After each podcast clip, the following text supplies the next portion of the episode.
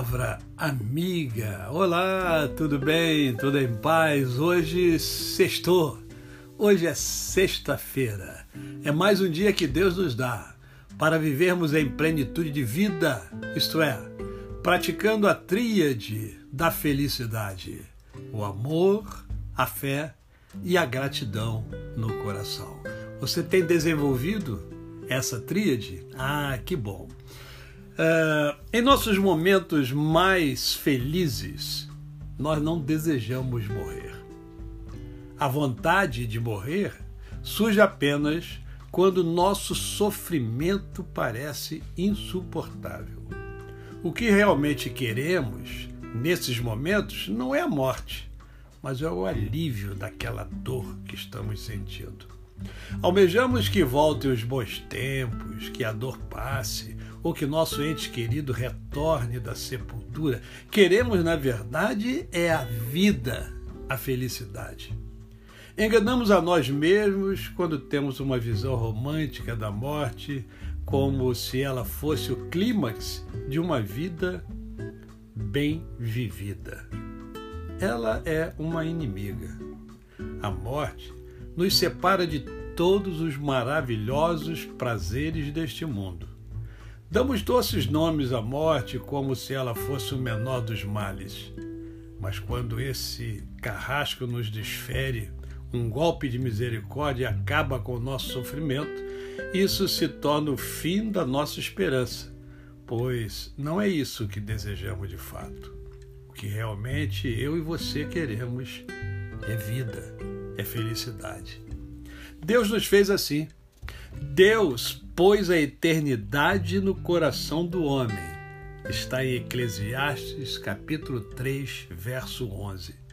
Fomos criados à imagem e à semelhança de Deus. Deus ama a vida e vive eternamente. Fomos feitos para viver eternamente e viveremos. O oposto da vida eterna não é aniquilação, é inferno. Jesus falou sobre isso mais do que qualquer outra pessoa. Ele deixou claro que rejeitar a vida eterna oferecida por ele resultaria não em aniquilação, e sim na miséria da ira de Deus. Quem crê no Filho tem a vida eterna. Entretanto, é, aquele que não tem se mantém rebelde contra o filho e aí não verá a vida, mas sobre ele vai permanecer a ira de Deus. Está em João, capítulo 3, verso 36. Além disso, essa ira permanece eternamente. Jesus disse: ó, E irão estes para o castigo eterno, porém os justos para a vida eterna. Mateus 25, 46. Essa ira é uma realidade indescritível que mostra a infinita malignidade da atitude de tratar Deus com indiferença ou menosprezo. Por essa razão, Jesus adverte: E se um dos teus olhos te faz tropeçar, arranca-o.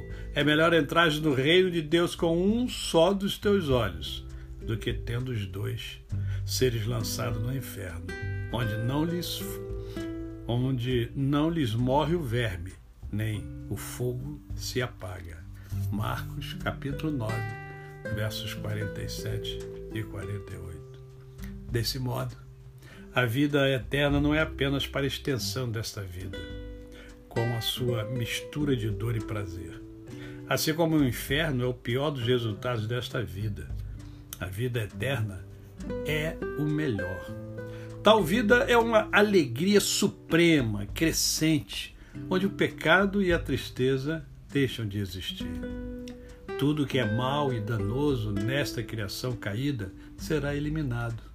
Tudo que é bom, tudo que traz a verdadeira e duradoura felicidade, será preservado, purificado e intensificado. Seremos transformados e capacitados para receber dimensões de alegria que, que são é, inconcebíveis nessa vida. Olha o que a palavra de Deus diz: nem olhos viram, nem ouvidos ouviram, nem jamais penetrou em coração humano o que Deus tem preparado para aqueles que o amam. 1 aos Coríntios, capítulo 2, verso de número 9. E aí? Qual é a sua escolha? Viver ter felicidade, o céu, a presença de Deus ou a existência eterna longe de Deus, longe da felicidade, longe do prazer. A escolha é minha e é sua. A você o meu cordial bom dia. Eu sou o pastor Décio Moraes. Quem conhece, não esquece jamais. Lembre-se, amanhã é sábado, é dia do nosso momento poético. Até amanhã.